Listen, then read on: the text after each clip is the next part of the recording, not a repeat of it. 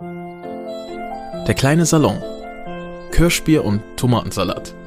Mit Simone Buchholz und Ole Specht. Herzlich willkommen zum kleinen Salon Kirschbier und Tomatensalat. Mein Name ist Simone Buchholz, ich bin Schriftstellerin und ähm, wohne auf St. Pauli. Herzlich willkommen, mein Name ist Ole Specht, ich bin Sänger der Band Tonbankgerät, Moderator und Hamburger. Eimsbütteler. Kann man das sagen? Ja, ja Eimsbusch, ne? klar. Ja, genau. Da komme ich her.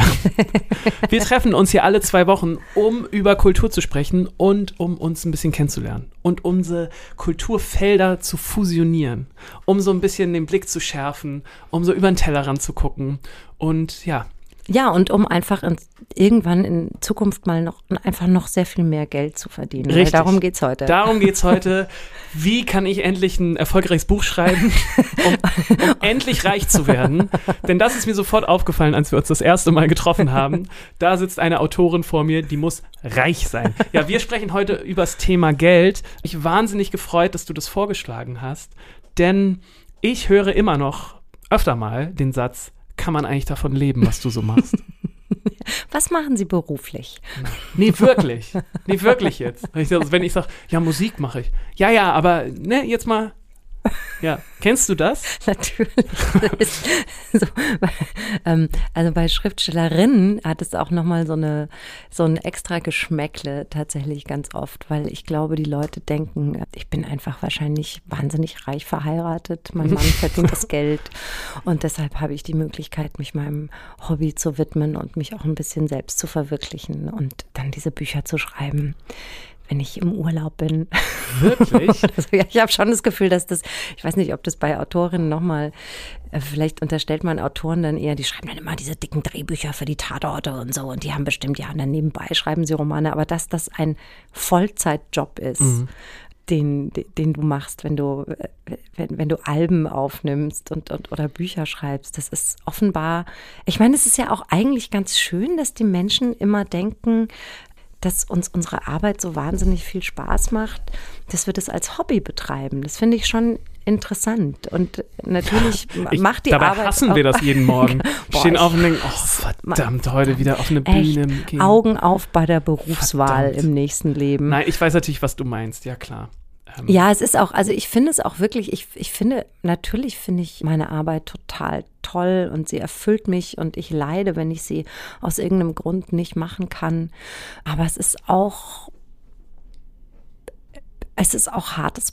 Oh, das hört sich jetzt so, das hört sich jetzt so jaulig an, ne? Aber also, ich, ich habe Kolleginnen und Kollegen, die mal so diesen einen Bestseller hatten mhm. oder immer Bestseller schreiben. Und die können sich natürlich so drei, vier Jahre Zeit lassen, immer mit dem nächsten Buch. Wenn die dann Bock haben, schreiben die mal. Ansonsten sitzen die so auf dem Balkon oder machen andere schöne Sachen. Aber das sind nur ganz, ganz, ganz wenige. Also auch wenn du den einen fetten Bestseller hattest, davon lebst du ja nicht ewig.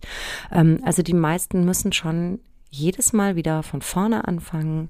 Und es ist ja auch nicht so, dass ich jetzt ähm, für zehn Bücher unter Vertrag stehe bei so ja, ja, Also ich muss jedes Mal von neuem zeigen, was ich kann. Ich sehe mich einfach als jemand, der selbstständig ist, unternehmerisch am Markt tätig ist und einfach frei und alleine und einsam irgendwie darum kämpfen muss, die Miete zu bezahlen. Das klingt wahnsinnig sexy, wie du das so sagst.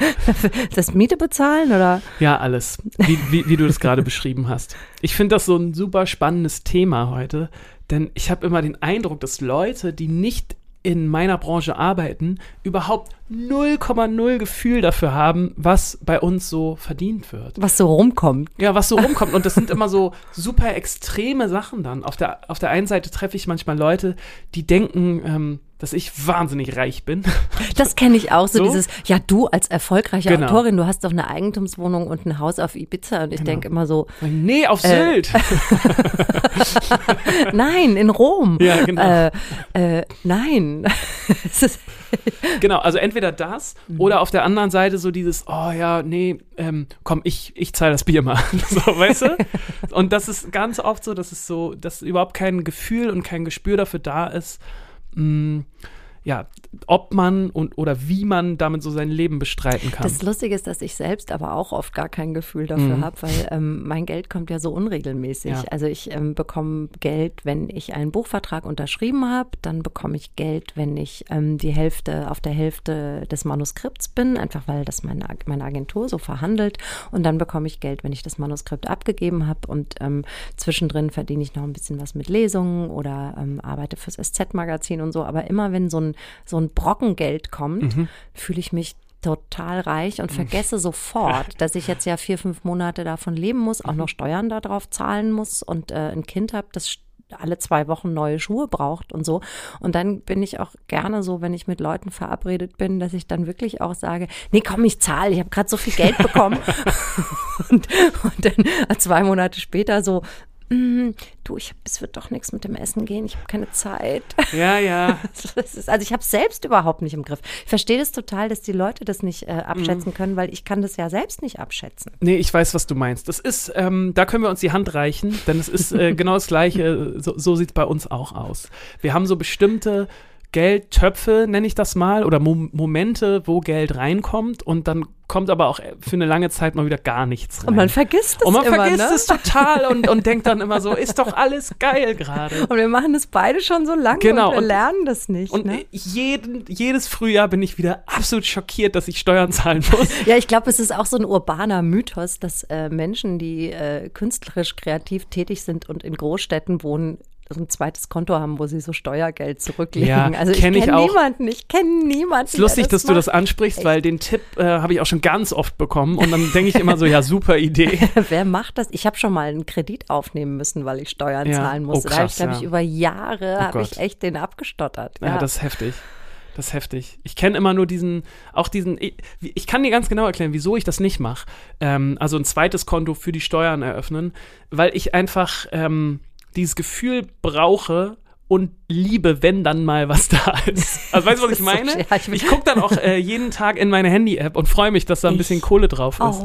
Und genau, und wenn es dann aber wieder nicht so viel ist, dann bin ich auch absolut wieder panisch und äh, ja, dann, mir am ähm, Kopf und dann gibt es dieses Konto auch bei mir nicht. Also Ja, dann wird es genau. auch wirklich schwierig, wenn dann meine Steuerberaterin sagt, ich brauche noch die Kontoauszüge und ich denke so, welche Kontoauszüge? Ich kann nirgendwo raufgucken. Ich hab, es gibt es gibt kein Konto, das äh, das ein Minus davor hat. Das existiert dann einfach nicht. Also es ist wirklich, ey, kann das sein, dass wir alle so doof sind? Ja, Oder- ich, ich, ja, ich, äh, ja, ja. Auf jeden Fall. Ich habe auch schon oft überlegt, wie man es irgendwie besser handeln könnte. Ich habe es auch als Frage heute mit in unseren Podcast gebracht. Also ich wollte wissen, wie du damit umgehst. Also mit diesem unstetigen Geldfluss und ob du jemand bist, der super ausgecheckt ist und so. Nee, null. Ich glaube, es ist einfach, ähm, ich habe gelernt, mit der Angst zu leben. Hm. das ist alles. Ich habe gelernt, mit der Angst zu leben. Ähm, ich weiß, dass ich, äh, wenn nichts unglaublich Wahnsinniges passiert, wie das aus einem meiner Romane mal eine Netflix-Serie gemacht wird oder so, dass ich auch keine Altersvorsorge habe. Mhm. Ähm, ich plane einfach nicht besonders alt zu werden. Das ist, das, das ist, also da, so gehe ich damit um. Okay, ja, krass. Und, ähm, und ich glaube auch, dass das ähm, nicht mehr anders werden wird. Weil Ich habe zum Beispiel einen Kollegen aus Berlin, der ist so, der schreibt super erfolgreiche, ganz tolle Unterhaltungsromane. Also er ist echt ein Bestseller. Also der ist das, was man Bestseller-Autor nennt. Okay. Der hat auch eine große, schöne Wohnung in Berlin und der schreibt ganz tolle Drehbücher. Der hat so Drehbücher für so Filme geschrieben, wo du denkst, oh wow, der war das Alter. Und selbst der, mit dem habe ich neulich telefoniert, weil es um so ähm, Kohle für eine Drehbuchberatung ging und ich so gefragt habe, was man denn da so nimmt. Und es wird ja auch oft nicht so viel drüber geredet unter Kollegen und Kolleginnen. Und ich mache das immer. Also ich, ich rede echt viel über Geld, weil ich ganz oft weiß, ich äh, ganz oft gar nicht weiß, was, was man für irgendwas nimmt. So und, ähm, und der sagte, ja, das äh, ist dann so, genau, das ist die richtige Summe und pass auf, das habe ich dann auch, wenn ich so ganz dringend Geld brauche, dann mache ich schnell sowas für so 5000 Euro. Und da denke ich, wie, wenn du ganz dringend Geld brauchst, das kann doch gar nicht sein, weil der ist so monster erfolgreich Naja. und selbst, und der ist auch schon so Mitte, Ende 50 und selbst der hat es offenbar nicht auf der Pfanne. Also ich habe überhaupt nicht die Illusion, dass ich das eines Tages lernen werde. Überhaupt nicht. Ja, ist das, das ist ganz spannend, weil du bist ja auch alleine damit. Bei uns in der Band haben sich auch spannende Dinge ergeben, als dann mal Geld reinkam. Wir hatten nämlich das große Glück, eigentlich wollte ich den Satz anders anfangen. Ich gehe jetzt aber da weiter. Ja. Äh, wir hatten das große Glück, in einer Zeit anzufangen mit der Musik, wo die Musikbranche komplett am Boden lag. Ich glaube, wir haben so genau diesen Sweet Spot erwischt, wo halt keine einzige CD mehr verkauft wurde und aber auch Streaming und also Streaming bringt ja auch nicht wirklich Kohle, aber auch kein Do Download-Kram oder so da war, sondern als wir richtig angefangen haben durchzustarten, war eigentlich jedem klar, hiermit wird jetzt kein Geld verdient. Insofern war unsere Ausgangs Position eigentlich ganz okay, weil niemand von uns hat damit gerechnet, dass man mal wirklich Mhm. damit jetzt Geld verdienen kann, so, ne? Und dann hatten wir aber das Glück, dass wir am Anfang schon relativ früh ein Management hatten und jemand anderen im Bandkosmos, die uns immer, wenn irgendwas reinkam, immer sofort gesagt haben, Leute, achtet darauf, hier, ihr müsst noch da die Steuern zahlen, ihr müsst das machen, halten, haltet das zurück, macht, zahlt euch nicht viel aus, lasst das liegen und so. Von Anfang an. Habt ihr ein gemeinsames Bandkonto? Ja. Oder so läuft das? Genau, okay. wir haben ein gemeinsames Bandkonto für unsere GBR. Wir haben zwei GBRs, eine GBR für die Musik und eine GBR für das Merchandising. Oh, du bist richtig am Markt aktiv. Bist du Unternehmer? ich bin Unternehmer, ich bin klein, Kleinstunternehmer, bin ich. Genau. Meiner ich habe zwei GBRs. Ähm, ich kann ja auch gleich die Kreditkarten von meiner Band auf den Tisch legen. Und das war ein großes Glück für uns, weil wir deshalb nie in diese Situation gerutscht sind, dass wir auf einmal fürchterlich viel Geld brauchten. Das hat, also das war ein großes Glück. Es hat ähm, auf der anderen Seite aber dazu geführt, dass wir auch nie einen Moment hatten, wo wir alle so waren, Wuh, jetzt ist hier richtig was am Start. Weißt du, was ich meine? Ja, ja, jetzt ist der Topf Gold da. Genau, das gab es irgendwie nie. Es war so, ähm, wir haben aber auch so super klein angefangen und so. Und Na, also ich würde auch immer sagen, ich bin echt so Mittelstand inzwischen, aber ich bin auch fast 50. Ey. Und ich, ich bin einfach, äh, jetzt habe ich mich von der Bohème irgendwie in den Mittelstand, wie so eine Grünenwählerin halt, habe ich mich da so reinge, reingearbeitet. Aber ich muss auch wirklich sagen, dass ich immer, immer, immer seit ich denken kann, also seit ich angefangen habe zu arbeiten, immer super viel gearbeitet habe. Also wirklich, ich, ich, ich arbeite so viel und denke manchmal, ach, hättest du mal was Vernünftiges gelernt, ey.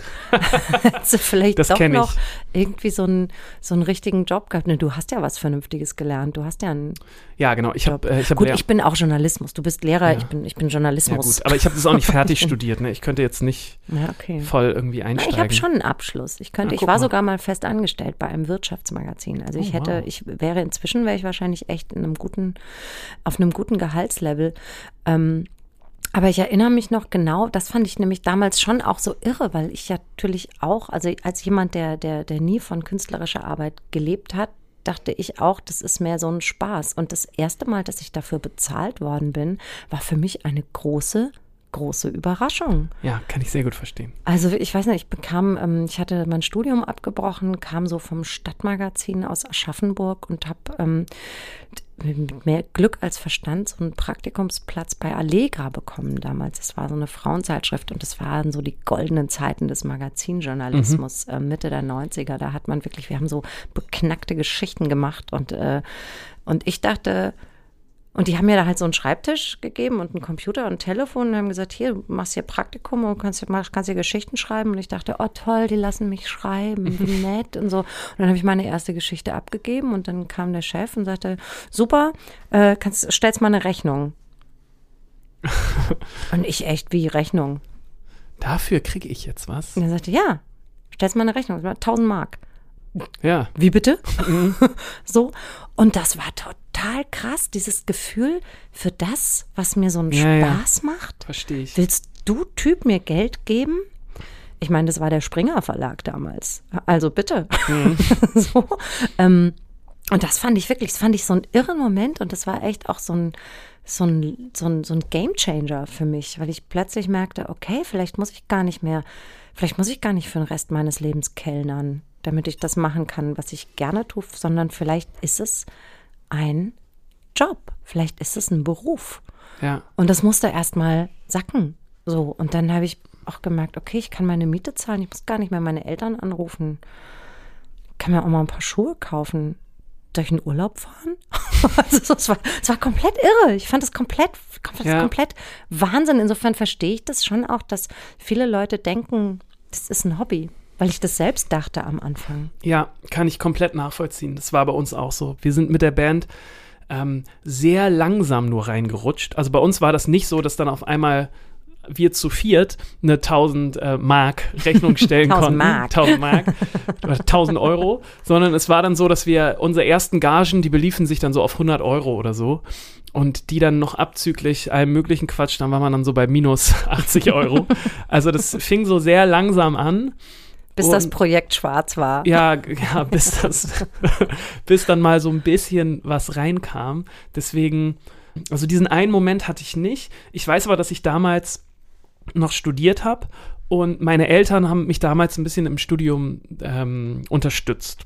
Ja, klar, Genau. meine mich auch. Ging damals auch nicht so richtig anders. Und irgendwann gab es diesen Moment, wo ich dann im siebten Semester oder so war und mein Regelstudiengang ging eigentlich nur sechs. Und dann haben meine Eltern dann auch gesagt, äh, das war total toll, dass die mich unterstützt haben. Äh, das war jetzt aber auch nicht selbstverständlich so. Ähm, für, für die war das auch viel Geld. Ja, klar. Also wenn ich mir vorstelle, dass ich meinem Sohn ein Studium bezahlen soll, dann muss der das auch machen. Sorry, so, ne? kann man echt Genau. Tischler werden. Und dann haben wir uns, da haben die irgendwie uns zusammengesetzt oder haben wir uns zusammengesetzt und dann äh, hat meine Mutter so sagen, ja, bist du jetzt im siebten Semester und irgendwie, wie sieht denn das aus und so, willst du das mal, ne, weil Hm, eigentlich, Schluck. ne, genau. Und dann, dann war das so bei mir dieses, nee, ich glaube, ich krieg es jetzt, wenn wir mal mit der Band uns hinsetzen, ich krieg's auch so hin. Ich krieg's so hin. Und ich hatte damals eine unglaublich günstige Wohnung. Ich glaube, ich habe 200 Euro Miete gezahlt und habe hier in Hamburg, es war echt unglaublich günstig, und habe ähm, auch sonst äh, super auf Sparflamme gelebt. Und dann war das so ein Riesenmoment, äh, als ich mit meinen Eltern zusammensaß und gesagt habe, nee, okay, vielen Dank, dass ihr mich jetzt sieben Semester unterstützt habt. Es war so großartig, aber ich glaube, ich schaffe es jetzt auch so.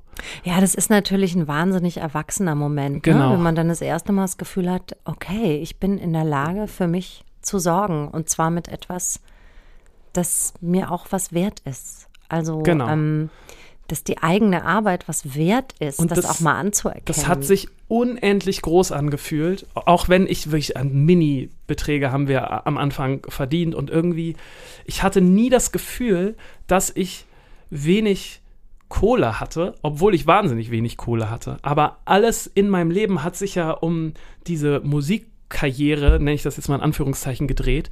Und das heißt, so die ganzen schönen Sachen, für die man sonst Geld ausgegeben hätte, konnte ich ja umsonst machen. Weißt du, ich war immer auf Konzerten, ich habe da immer gegessen, ich habe mir dann vom Catering was mit nach Hause genommen und musste also nicht irgendwie großartig noch was einkaufen. Das heißt, ich habe so auf absoluter Sparflamme bin ich so durchgekommen mit diesem, mit diesem, mit dieser Bandkohle, habe mich aber nie arm gefühlt oder so, sondern wahnsinnig reich, weil ich die ganzen Sachen machen konnte, die ich eigentlich eh machen wollte. Weißt du, was ich meine? Ja, ähm, das, ich hatte auch einfach das Gefühl, für mich, also für mich war tatsächlich am Anfang, ich habe ja erst mal 15 Jahre als Magazinjournalistin gearbeitet, bevor ich angefangen habe, Romane zu schreiben.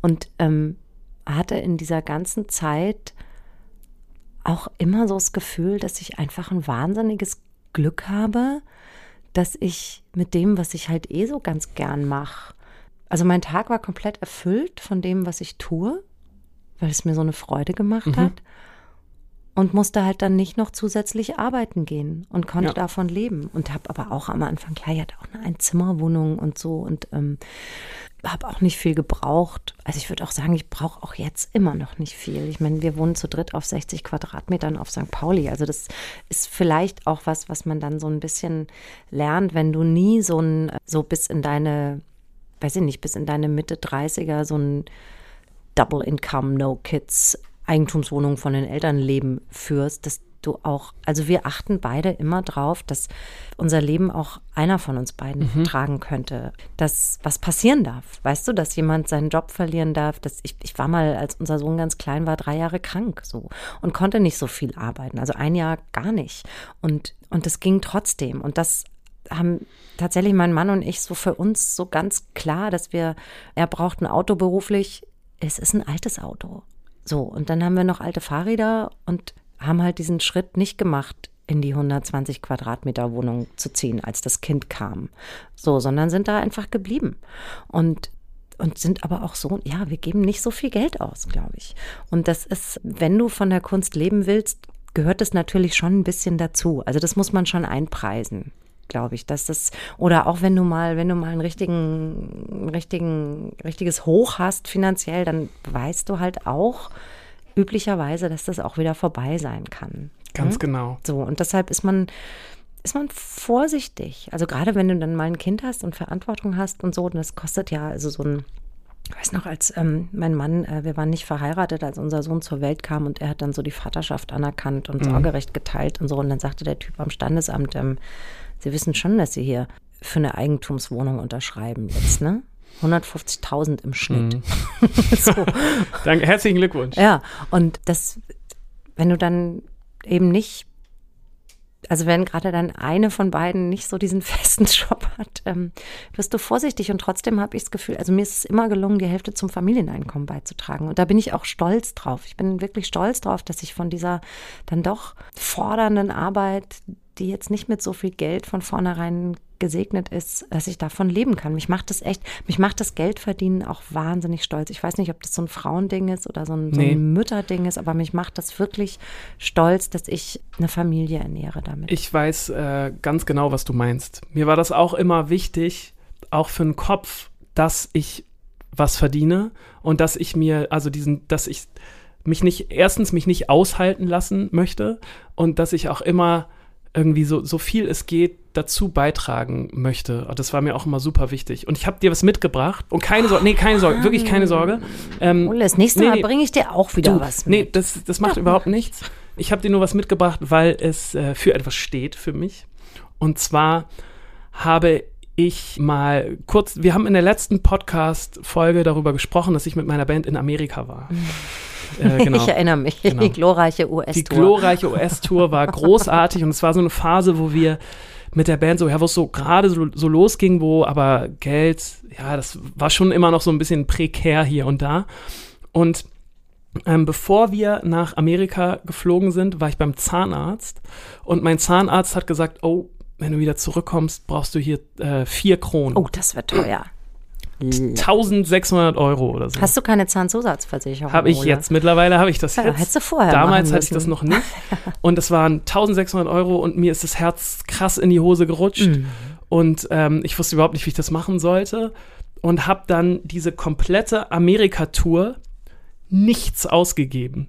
Was im Nachhinein total schade war, weil wir waren in Las Vegas, wir waren in New York und ich bin immer nur quasi im Bus sitzen geblieben und habe das alte Catering gegessen, weil ich wusste, ich muss jetzt das musst die irgendwie Zähne bezahlen. Ich muss die scheiß Zähne bezahlen so, ne?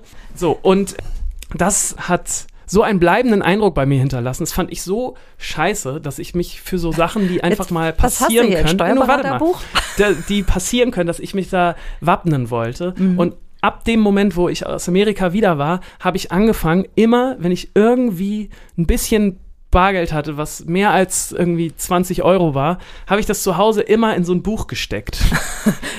Kriege ich dein Geldbuch? Nein, ja, du kriegst mein altes Geldbuch, da ist aber kein Geld mehr drin. Scheiße. Das kannst du mir auch danach wiedergeben. Das ist das politische System Deutschlands von Martin G. Schmidt. Da habe ich damals immer mein ganzes Geld Oh, reingepackt. von der Bundeszentrale für politische Bildung. Richtig. Die sind ganz toll. Finde ich nämlich auch. Die sind super. Und äh, damals habe ich, ich habe das äh, bestimmt fünf, sechs Jahre immer, Du hattest ein Sparbuch. immer ein Sparbuch, weil ich das lustig fand, im Schrank mit so einem Umschlag, wo immer Geld für Zähne quasi drin waren. Und jetzt habe ich das mittlerweile nicht mehr, habe ich das irgendwann mal das irgendwo anders süß. hingetan. Aber das möchte ich, äh, das möchte ich jetzt hier geben, mein Sparbuch, mein altes Sparbuch. Ähm, Band 1046. was auch so Manfred G. Schmidt, das So, politische System Deutschlands. was so ein bisschen, glaube ich, für, ja, für, für, für das Geld in der Band stand. Dass man halt immer mal gucken musste und so dieses selbstständig arbeiten, selbstständig Super. sein. Hier, da ist es schon so ein bisschen, da war ein Umschlag drin Genau. beim Kapitel Oppositionsfunktion. Ja. Das finde ich, was für, was für eine lustige, hier war auch Geld drin. ja. Hat Die mir Lehre zum Beispiel von den großen mal, vier. hat mir mal eine Waschmaschine, hat mir das zum Beispiel mal bezahlt. Weißt du wie, ich habe immer so ein, ähm, ich habe tatsächlich in meinem Geldbeutel in einem geheimen Fach, Mhm. in einem sehr geheimen Fach, habe ich immer Schweizer Geld Ja. und amerikanisches Geld. Also habe ich Schweizer Franken Mhm. und US-Dollar. Und das ist ähm, nicht viel, aber das ist mein sogenanntes Fluchtgeld. Das kann ich sehr gut verstehen. Das ist Fluchtgeld. Also wenn ich mal, wenn ich mal ganz schnell weg Ja. muss und der Euro in die Dutten gegangen ist, dann ähm, habe ich so ein paar Schweizer Franken und ähm, US-Dollars, die ich einfach, wenn ich mal in der Schweiz oder in den USA Ja, ja, war, klar, die so das mal so genau, Ja, ja, klar. das habe ich so als Fluchtgeld da hinten. Ist aber auch lustig, dass es andere Währungen sein müssen. Ich habe Naja, weil du komplett halt sonst offenbar nicht damit- gestörtes Verhältnis zu Geld. Du, ich habe auch ein komplett gestörtes Verhältnis zu Geld. Ich wollte auch mit dir über das Gefühl sprechen, was ich öfter in mir trage. Und zwar immer noch, auch nach all diesen Jahren und nach den Platten, die wir gemacht haben und auch viel unterwegs waren und so, habe ich immer noch oft das Gefühl, dass ich mental pendel zwischen Pfandflaschen kratzen und roter Teppich. Ich hatte so Momente in, in meiner Musikkarriere, wo ich völlig broke war, wo ich überhaupt kein Geld mehr hatte und in, in dem Monat und wo ich wirklich halt Nudeln, Tomatensoße, gib ihm ähm, bis zum Umfallen und Tütensuppe. Tütensuppe, halt sowas. Und das waren dann gleichzeitig aber Monate, wo ich dann auf so, wo wir auf, in, auf Galas gespielt haben oder auch eingeladen waren einfach nur, wo man dann über einen roten Teppich gegangen ist und dann am Shrimp-Buffet war und ganz weirde Gespräche mit Leuten gehabt hat. Und ähm, das waren auch gleichzeitig so Phasen, wo dann so Typen auf mich zugekommen sind, die irgendwas mit Geld zu tun haben, die so Vermögensberatungen machen, die dann Gespräche mit mir gesucht haben, die offensichtlich dachten, dass ich sehr wohlhabend wäre, weil ich ja in dieser Gesellschaft unterwegs bin. Und das äh, ist mir, fällt mir bis heute manchmal, wenn ich so Phasen habe, schwer. Also so, dass man so zwischen diesen, und klar, manchmal hat man vielleicht auch irgendwie, ist mal was reingekommen so und da geht es ein bisschen besser und manchmal dann aber auch wieder nicht. Und dass man so zwischen diesen Welten pendelt, das fällt mir immer noch schwer manchmal. Ich glaube, da ist meine Welt nicht so extrem tatsächlich. Also ähm, das war so ein bisschen bis so in meine 30er so manchmal, weil tatsächlich diese Magazinwelt glamouröser war als die Literaturwelt. Ähm, also da war ich auf viel mehr solchen Veranstaltungen eingeladen und war aber auch noch alleinstehend und ähm, habe dann eben, wenn ich was hatte, es komplett rausgeballert und ähm, hatte dann manchmal einfach echtes Geld nicht mehr, mir noch ein Kleid zu besorgen für so einen Henry-Nann-Preis oder sowas äh, Ja, im ja. Schauspielhaus und musste mir dann was leihen einfach, weil alles, was ich im Schrank hatte, irgendwie abgetragen war. Da hatte ich das auch manchmal, da hat es mich aber auch überhaupt nicht gestört. Da war es mir total wurscht. Da dachte ich, ich werde eh nicht älter als 40 und bin nachts besoffen über vierspurige Straßen gelaufen, weil mir alles wurscht war. Also weil ich immer so ganz am Rand gelebt habe von dem, was, was möglich war. So, da hatte ich das und tatsächlich, ich meine, ich habe jetzt, mein Sohn wird 13. Und ähm, seit, seit, seit dieses Kind auf der Welt ist, habe ich diese Ausschläge nicht mehr so, weil ich schon eben noch für jemand anders mitzusorgen habe und mein Konto nie mehr so leer kratzen würde, wie ich das vorher getan habe. Und die Literaturwelt ist auch, ey, es verdient keiner viel Geld da. Also klar gibt's die Verleger, die dann von den der großen Verlage oder Verlegerinnen, die bei denen sieht's wahrscheinlich gut aus, aber auch wenn du als Lektorin oder Lektor oder Pressemann oder Pressefrau arbeitest, du verdienst nicht viel in der Literatur. Und das wirkt oft glamouröser von außen, als es ist. Und wenn man auf so einer, auf so einer Buchmesse, wo dann die fetten Partys sind, irgendwo in so tollen Hochhaus Dachterrassenbars oder so, wenn du dich dann umschaust, genauer hinschaust, dann haben alle so ein bisschen abgetragene Klamotten. also oder viele. Oder du weißt halt, ja, das habe ich letzte Woche auch bei H&M gesehen, das Teil. Sieht aber echt gut aus, wie sie es so mit Schmuck ein bisschen gepimpt hat. Also ähm, da ist bei uns nicht so, die Diskrepanz ist nicht so, ist nicht so, ja, das, das so, ist wahrscheinlich. so groß. Es gibt nicht so viel Geld zu verdienen. Das dann ist doch. wahrscheinlich in der Musik wirklich anders, weil es, Es ist äh, schon ein paar, genau, es ist extremer. Es Mhm. sind natürlich auch nicht viele, die richtig viel Geld verdienen, aber es gibt schon ein paar davon. Und dann gibt es halt so viele, die so in der Mitte irgendwo rumschwimmen und natürlich die allermeisten, die fast gar nichts verdienen. Ja. Und, aber so ist es ja wahrscheinlich überall. Aber Ja, ich genau. fand das immer schwierig, dann wirklich auf diesen Partys von den großen Labels zu sein, mit denen man Ja. vorher noch monatelang verhandelt hat, ob es nicht doch 1000 Euro mehr für, Mhm. für die Albumproduktion sein kann. Und dann wirst du auf diese Party eingeladen, wo wirklich absolute Dekadenz am Start Und du ist. weißt ne? nicht, wie du deine Miete bezahlst. Genau, sollst. und Ja. das fand ich wahnsinnig schwierig, damit umzugehen. Das glaube ich. Das ist echt, das ist diesen- so eine Schizo-Ansage des Lebens Bühne dann, ne? zu bewegen Mhm. und dann diese Gespräche mit diesen A&Rs haben wir auch schon mal drüber gesprochen, mit diesen Musikleuten zu führen, die offensichtlich richtig viel Kohle haben in ihren teuren Anzügen und die, ich fand das, ähm, fand ich sehr schwierig am Anfang. Es hat geklingelt. Oh, Wer jemand, wird es mit sein? einem, jemand mit einem festen Job. Ja, Carsten Broster wird es wahrscheinlich sein. Gehst du unser, mal ran, oder? Unser Kultursenator. Ja, ich gehe ran. Hallo Carsten, gut, dass du anrufst. Ähm, vielen Dank für deine Frage. Jetzt schon mal im Vorweg. Schieß los. Es gibt kein richtiges Leben im Falschen, hat Adorno mal geschrieben. Was kaum einer mehr weiß, es ging dabei um die Inneneinrichtung in Bauhauswohnungen. Ist euch auch schon mal ein Satz weggenommen worden, wie hier bei Adorno, und in etwas ganz anderes und vielleicht sogar Besseres, in jedem Fall aber Wirksameres verwandelt worden? Ey, klares Ja. Ja, Und die Geschichte ist so banal. Soll ich sie sofort ja erzählen? unbedingt, unbedingt erzähl. Ähm, ich glaube 2016 hat die Zeit ein großes Porträt über mich geschrieben und ein ähm, wahnsinnig netter Zeitredakteur war mit mir einen ganzen Abend auf St. Pauli unterwegs mit einem Fotografen und die haben wirklich ein sehr, sehr, sehr tolles Porträt über die Autorin geschrieben und ich war am Tag vorher, das war ein Wochenende und am Tag vorher war ich, äh, mein Sohn war damals noch klein und hat Kung Fu gemacht. Also so für so ganz kleine, ich fand es einfach wahnsinnig niedlich und ich fand es gut, so sich so vielleicht auf dem Pausenhof selbst verteidigen zu können. Ich fand das einfach gut für ihn. Ich glaube, der war da so in der ersten Klasse oder sowas. Straßentauglich. Und, zu ja, so, ja, ich fand das einfach so fürs Selbstbewusstsein. Heißen St. Pauli Pflaster. Ja, ja, ne, so gut. deeskalieren zu können. Das ist ja das, was man da Natürlich. lernt und so. Und die, ähm, die Kung-Fu-Trainerin war ganz toll und hat immer ähm, an den Wochenenden für sehr schmales Geld hat die äh, den Müttern so Selbstverteidigungskurse angeboten. Mhm. So für 40 Euro konnte man Samstag, Sonntag irgendwie so, so, ähm, so, so Tricks lernen, wie man sich verteidigen kann nachts. Und am Ende ist dann so ein, ihr Freund, so ein 100-Kilo-Typ, so ein Bulle, auf einen zugelaufen gekommen und dann hast du richtig angefangen zu treten, Okay. hast du das alles angewandt. Und ähm, ich war gerade an dem Abend, war ich, äh, also an dem Tag war ich nachmittags in diesem Workshop gewesen, so zum dritten oder vierten Mal. Viel öfter war ich da auch nicht.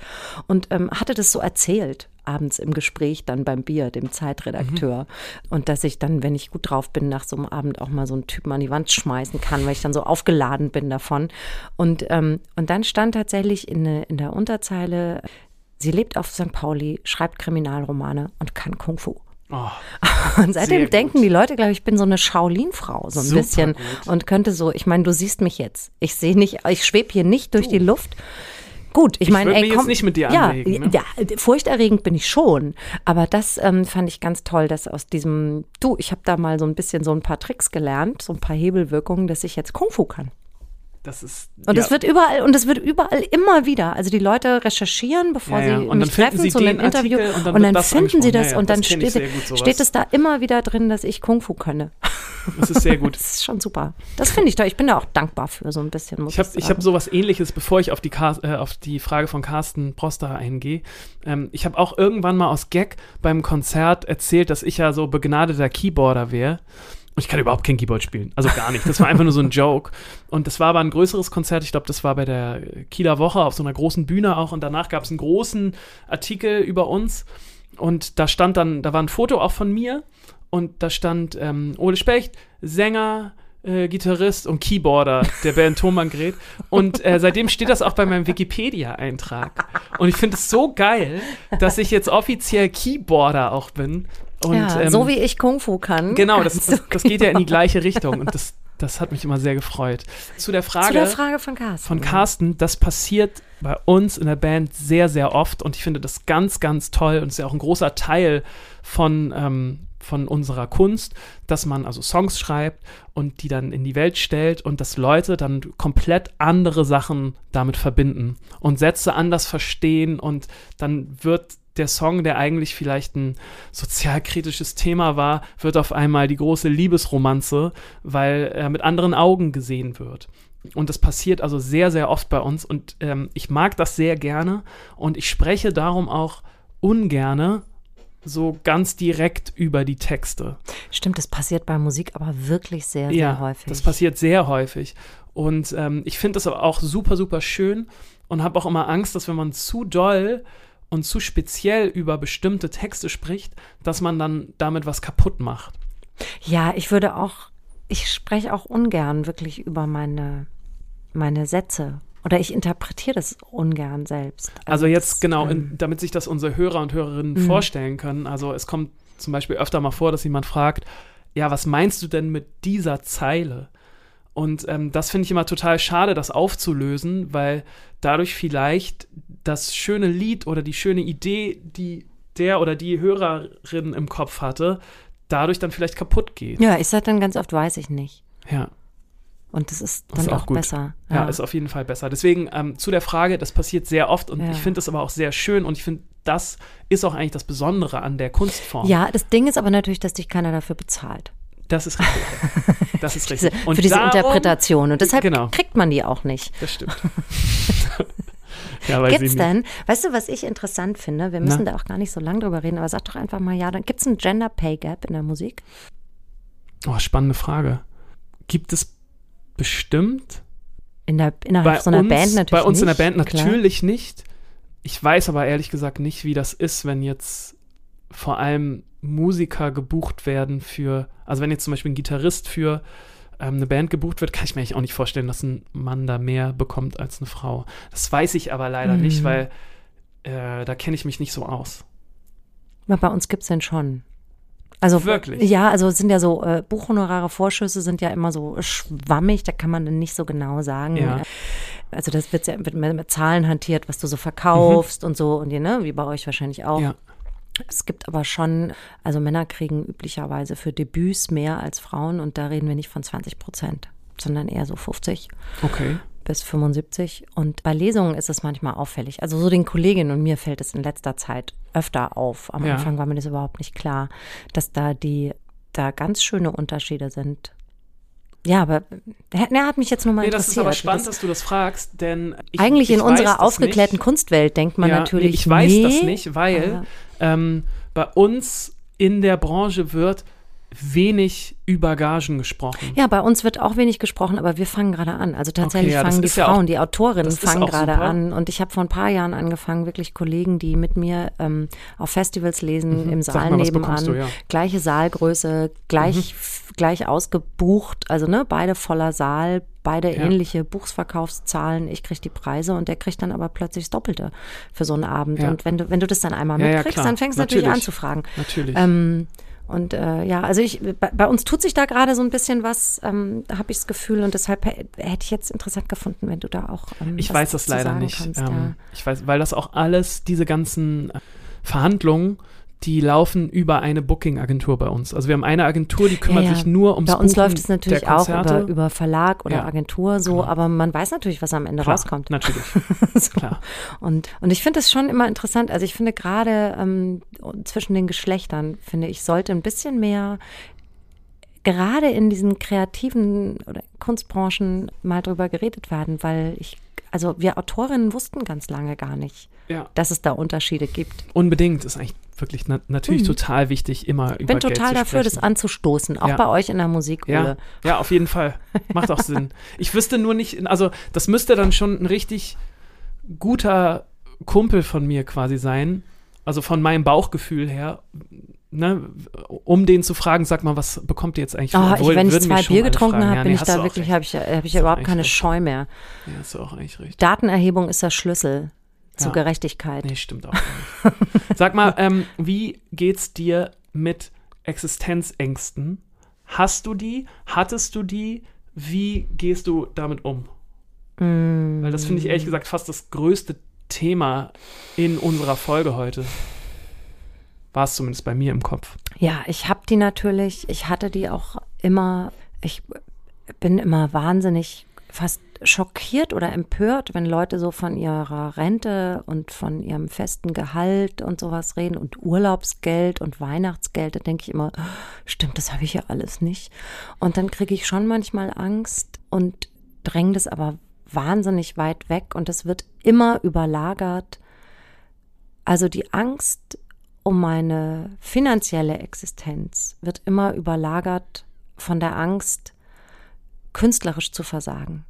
Und die ist so, so, so viel größer, weil mir offenbar das, was ich tue, so viel wichtiger ist als das, was ich dafür bekomme, dass das wirklich das eine das andere komplett auffrisst. Also natürlich habe ich manchmal denke ich, aha, reicht das jetzt noch für die nächsten drei, vier Monate, bis die nächste Zahlung kommt? Und dann denke ich aber immer, ich meine, ich mache das ja auch schon lange. Ich denke, mhm. ist bis hierhin gut gegangen. Wird schon noch mal gut gehen. Also wird schon, es ist ja bisher immer gut gegangen. Ähm, aber die Angst, mit dem nächsten Roman zu scheitern und einfach künstlerisch nicht mehr genügen zu können, was ja dann auch mit der Bezahlung zu tun hat. Das ist aber so viel größer bei mhm. mir und ähm, das ist wirklich der, der, das ist der große Horror, es nicht mehr hinzukriegen. Und das alles, was dann da so äh, finanziell dranhängt, da weiß ich irgendwie, ich bin nicht doof, ich bin nicht auf den Mund gefallen, ich habe zwei Beine, ich habe zwei Arme, ähm, ich bin gesund, ich ähm, ich kann schon irgendwie, ich kann schon immer irgendwie Geld verdienen. Also ich, ähm, ich habe keinen konkreten Plan B, aber ähm, ich glaube, ich wäre auch eine ganz gute Chefsekretärin oder sowas. Ein paar Leute rumschicken und Reisen buchen. Irgendwas kann ich immer machen, das weiß ich tatsächlich. Ja, da bin ich, da habe ich so eine Zuversicht, dass ich, ich habe auch schon so viel, ich habe schon als Zimmermädchen gearbeitet, als Kellnerin, als Barfrau. Ähm, ich habe schon so viel gemacht. Ähm, da habe ich irgendwie keine Sorge. Wie gesagt, das, ähm, also die Angst, künstlerisch zu scheitern, ist sehr, sehr viel größer. Das ist interessant und verständlich. Ich musste das sehr hart lernen, also damit umzugehen. Denn, das bei uns, hart, ja. denn bei uns in der Band war es sehr lange Jahre nur Spaß. Auch dadurch, dass wir so wenig verdient haben am mhm. Anfang mhm. und auch überhaupt nicht die Perspektive da war, jetzt damit Geld zu verdienen, war das eh alles immer Spaß und Bonus, wenn was kam. Und dann lief das vor allem auch immer so graduell besser es war wirklich so, dass es jedes Jahr kam ein bisschen mehr Leute auf die Konzerte. Ähm, Habe ich ja mal erzählt, dass nach fünf Jahren Bandjubiläum haben wir hier in der Astra-Stube gespielt und haben uns alle umarmt, weil wir es nicht fassen konnten, wie groß das geworden ist. Und dann ging es weiter ins Knust. Und das war voll. Und dann ins Übel. Und das war voll. Mhm. Und dann die große Freiheit. Und es mhm. war immer über Jahre, ging es konstant, langsam Stetig, aber. Langsam und mhm. stetig nach oben. Und es war die ganze Zeit, war alles nur toll. Und es wurde dann auch ein bisschen mehr Kohle. Nicht super viel, aber halt eben ein bisschen mehr. Und man, kann, man brauchte ja auch nicht viel. Und es war so ein super schönes Leben, in das wir uns alle einrichten konnten. Ja, und sobald du was hast, hast du Angst, was zu verlieren. Ja, und dann kam bei uns das erste Album, haben wir bei der Universal veröffentlicht, große Plattenfirma, lief auch ganz gut. Die Universal war happy, hat sich nicht unfassbar krass verkauft, aber hat sich gut verkauft. Alle waren zufrieden, haben sich aufs zweite Album gefreut. Wir haben äh, lange Zeit am zweiten Album gearbeitet, war auch eine tolle Zeit. Man hat gemerkt, oh, es wächst irgendwie, hier passiert was, total toll. Dann haben wir das zweite Album veröffentlicht und das lief okay. Lief jetzt auch nicht schlecht, aber es lief okay. Es war jetzt nicht der Riesensprung. Für uns als Band war es total in Ordnung, weil wir waren ja happy so mit dem, was wir gerade hatten und es war super toll. Und dann kam eine Phase, wo die Universal, ähm, in der Musik ist es so, dass du Verträge über Alben hast. Und die Plattenfirma hat aber oft das Recht, die, deine Demos zu hören und dann zu entscheiden, okay, wir machen noch eine Platte mit dir oder nicht. Und für uns war das selbstverständlich, dass die mit uns noch ein, noch ein Album machen ist, werden. Ist bei Buchverlagen letztlich auch ja. so. Also du Denn, hast einen Vertrag über ein Buch, wenn du Glück genau. hast, über drei oder zwei, genau. aber eigentlich musst du mit jedem Mal wieder, genau. wieder liefern. Und wir waren uns so sicher, dass wir eine dritte Platte machen können, weil es lief ja alles ganz gut. Und wir, uns aber lief die ja hatten dahin, mehr erwartet. Die hatten mehr erwartet mhm. und haben uns dann ich glaube, ich krieg's jetzt nicht mehr zusammen, aber ich glaube, es war fast ein Jahr lang, haben die uns so in der Schwebe gehalten und haben immer gesagt, na, die Demos finden wir noch nicht so gut, schickt mal mehr, schickt mal mehr. Und wir haben ein Jahr lang oh in Gott. so einem diffusen Gefühl gelebt. Und dann ist das so ein Konzern, ne? Genau, ist so, ein Riesen, so eine Riesenmaschine und du weißt, oh du schreibst Songs, die dir so am Herzen liegen und dann kriegst du zwei Monate kein Feedback und die ganze Zeit rückt dieses, wann machen wir ein nächstes Album, wann geht's denn wieder los? Das rückt immer weiter nach hinten. Und damit hat auch so eine Existenzangst bei mir dann gekickt irgendwann. Und dann kam der Tag, ich weiß noch ganz genau, ich war im Urlaub, irgendwo im Süden. Und ich wusste, jetzt kommt irgendwann bald diese Entscheidung. Und es war fantastisches Wetter, blauer Himmel, keine Wolke. Ich war im Swimmingpool und guck aufs Handy und die Nachricht kommt, die Universal droppt uns und möchte kein Album mehr mit uns machen. Und mir ist damals der Boden komplett weggebrochen. Ich habe damit kein bisschen gerechnet, weil ich hatte immer gedacht, es läuft doch alles. Wir sind hier in der Bahn gerade, alles ist cool. Und mein Körper ist damit überhaupt nicht zurechtgekommen. Original so eine Erfahrung hatte ich auch, als mein erster Verlag irgendwann sagte, also die wollten gerne die Kriminalromane mit mir weitermachen, aber ich wollte noch ein anderes Buch schreiben. Und das war schon alles eigentlich fertig, unterschriftsreif. Und dann hieß es, nee, wir waren noch mal in der großen Runde und jetzt doch nicht. Ja. Und ich kenne das Gefühl genau. Und da dachte ich auch, da dachte ich eigentlich das einzige Mal, oh Gott, was mache ich denn jetzt? Und da war einfach mein, mein Agent so toll und sagte, dann gehen wir halt woanders hin. Und für mich war das letztlich super, weil dann bin ich bei Surkamp gelandet und das ist für mich ein wahnsinnig toller Verlag, ein super, super schriftstellerisches Zuhause und ich bin genau richtig da. Und es war genau auch richtig in dem Moment, aber dieses, klar, dieses, dass es dir dann den Boden wegzieht, das Gefühl kenne ich auch. Das hatte ich ein bisschen vergessen, Ole. Interessant, dass du das erzählst. Und ich glaube, es ist, also ich glaube, was dazugehört, um das mal so ein bisschen abzuschließen noch, wenn du mit Kunst Geld verdienen willst oder mit dem, was du da gerne tust, man muss die Angst aushalten können. Also du musst die Angst aushalten können. Und der schnelle Bruder der Angst ist halt Mut.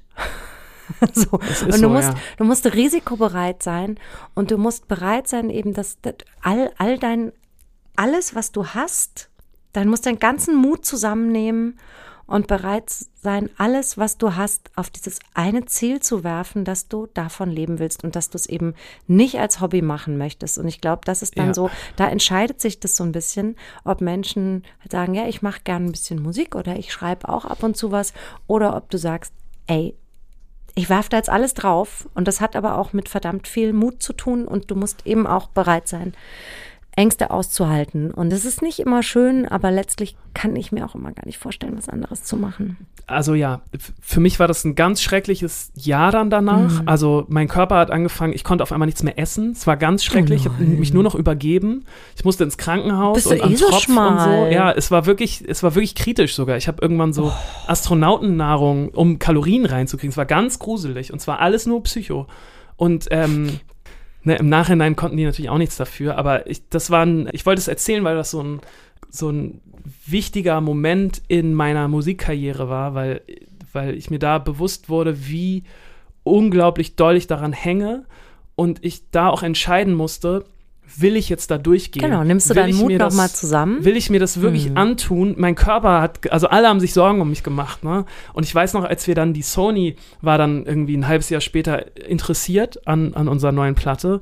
Und ich weiß noch, dass damals, bevor wir das erste Meeting hatten mit der Sony, haben ähm, unsere Mädels, da waren wir noch im Proberaum und unsere Mädels haben äh, mich extra noch geschminkt, weil ich so fertig aussah und weil ich so leichig aussah ja, der sogenannte dass- Beauty Contest, dass den die gibt's bei gesagt Verlagen haben. Mhm. so, ey, nee, wir können dich da jetzt nicht so, weil du siehst absolut krank aus. So, ja. Ne? Und Pete Doherty. genau. Und ich war auch so. Das war echt krass. Scheiße, so. Und dann Ole. war das absolut verrückt, dass mit der Unterschrift, mit der Unterschrift von dieser, äh, bei, bei der Sony, war es dann so, ging es mir auf einmal wieder gut und ähm, ist wieder weggegangen. und Naja, ich konnte es wieder geht essen halt, und die Existenzangst geht an die Existenz. Genau. Also es ist wirklich, ähm, du bist, du bist, du bist dieser, diesem, diesem System halt auch irgendwie ausgeliefert. Ja.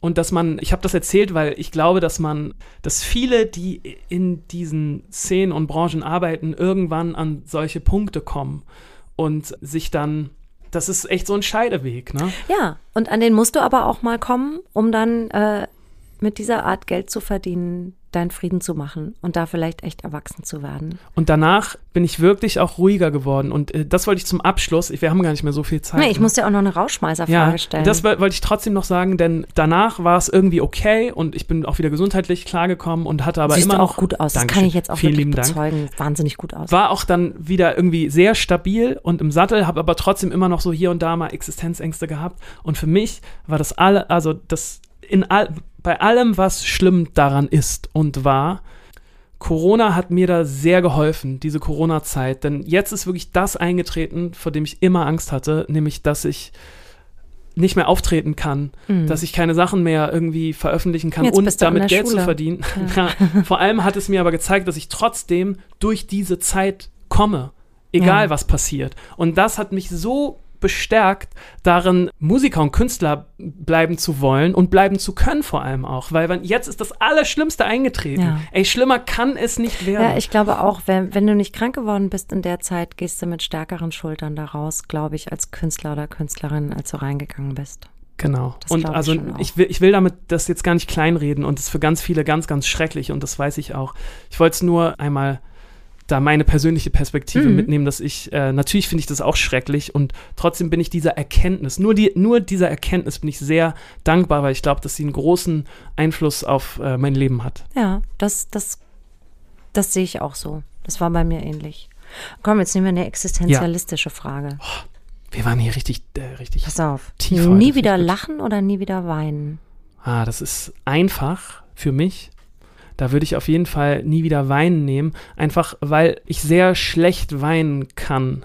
Und das hat, glaube ich, das hat, hat nichts mit so einem falschen Männlichkeitsbild zu tun oder so, sondern mir fällt Weinen einfach schwer und es passiert sehr, sehr selten. Und ich habe danach auch nicht das Gefühl, dass es wichtig für mich war. Weißt du, was ich meine? Ich, Same, same. ich habe viele Freunde, ja, ist bei mir auch so. ja, die so, die gerne und viel weinen. Ich habe früher sehr gerne und sehr viel geweint. Ich habe es aber irgendwie verlernt über die Ja. Jahre, weil ich so hart werden Ja, musste in diesem gut vorstellen. harten Markt. In dem ja, Business. Wirklich. Ja, weil ich Ja, echt, dich hat das Business geformt. mich hat das Business einfach echt hart gemacht und und ich habe es wirklich verlernt. Also es gibt ganz, ich habe neulich mal unter der Dusche geweint, als ich mir erlaubt habe, den Moment mir vorzustellen, in dem ich geimpft werde. Tatsächlich, da war sofort waren Oh, die wow, Schleusen okay. offen. Ähm, aber sonst äh, würde ich auch immer sagen, obwohl es auch schade ist, wenn man nicht mehr weinen kann, weil Weinen schüttet ja natürliche Opiate aus im Körper. Es ist ja auch wahnsinnig beruhigend. Aber ich kann es eh nicht gut. Insofern würde ich auch sagen, nie wieder weinen, für immer lachen. Für immer lachen. Ja. Ist, auch, ist auch anstrengend, aber Ah, äh, ich lache auch sehr gerne. ah, okay. Ja. Huf, vielen Dank für diese, für diese Folge. Vielen Dank auch für Ja. deine Offenheit. Das fand ich ganz, ganz toll. Gut, dass wir mal über, ja, meine ich ganz ernst, über das, das Thema so, ja, ja. über das Geldverdienen Ähm, hast, sprechen du, hast du ein Thema fürs nächste Mal? Ich habe nämlich jetzt gar keins hier in der, in der Leitung. ähm, Komplett vergessen, darüber nachzudenken, weil ich mich immer so aufs Geld konzentriere. Ja, ja, das ist typisch bei dir. ich hätte, ich hätte ein paar Sachen im Angebot, wenn Ja, du komm, möchtest. biet doch mal was. Biet, mach mir doch mal ein Angebot und dann guck mal, gucken wir mal, wie die Nachfrage ist. Ja, also spannend finde ich das Thema Pause machen. also super. es ist ein wichtiges Thema. Jetzt, ich weiß nicht, ob so aktuell so wichtig ist, weil ähm, zumindest ich mache gerade viel Pause. Komm, wir machen Pause. Das nächste Aber Mal machen wir Pause. eigentlich finde ich es gut, über das Thema Pause machen. Ja. Ist auch gut, weil das ist dann unsere, ähm, unsere wievielte Folge ist das? Folge, unsere sechste Folge. Da kann man auch mal Pause Kann man machen. mal Pause machen. Ich gut. Ja, ich brauche auch eine Pause, ganz dringend. Ja, wir Okay. brauchen beide mal eine Pause. Bis dann. Bis dann. Wir sehen uns auf dem Pausenhof. Ja, vielen lieben Dank Ole. fürs Zuhören. Ja, danke, und, ähm, danke da draußen. Schreibt uns gerne mal. Ich finde es immer spannend, mal, mal zu Oh ja, wissen, das fände ich auch interessant. mal zu wissen Kontaktiert uns, schickt Flaschenpost oder Genau. was auch immer. wie, wie ihr das alles so seht. Das ist auf jeden Fall spannend. Genau. Bis zum nächsten Mal, ihr Lieben. Tschüss.